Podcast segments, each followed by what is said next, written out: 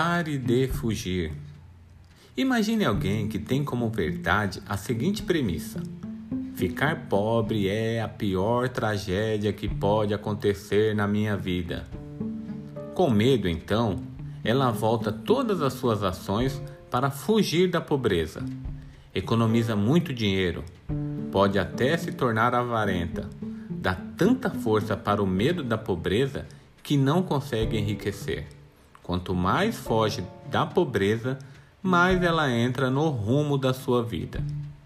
Imagine alguém que morre de medo de ficar doente, vive preocupado e pode até se tornar hipocondríaco. Está sempre fugindo da doença. Dá tanto valor para ela que nunca se sentiu 100% saudável. Como mente e corpo formam um sistema único, seu corpo percebe o movimento de fuga e você fica evocando essa energia de fuga para a sua vida.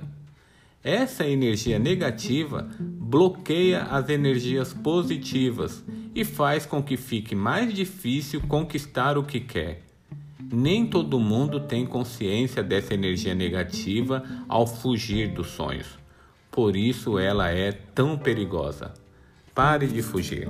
Bom dia.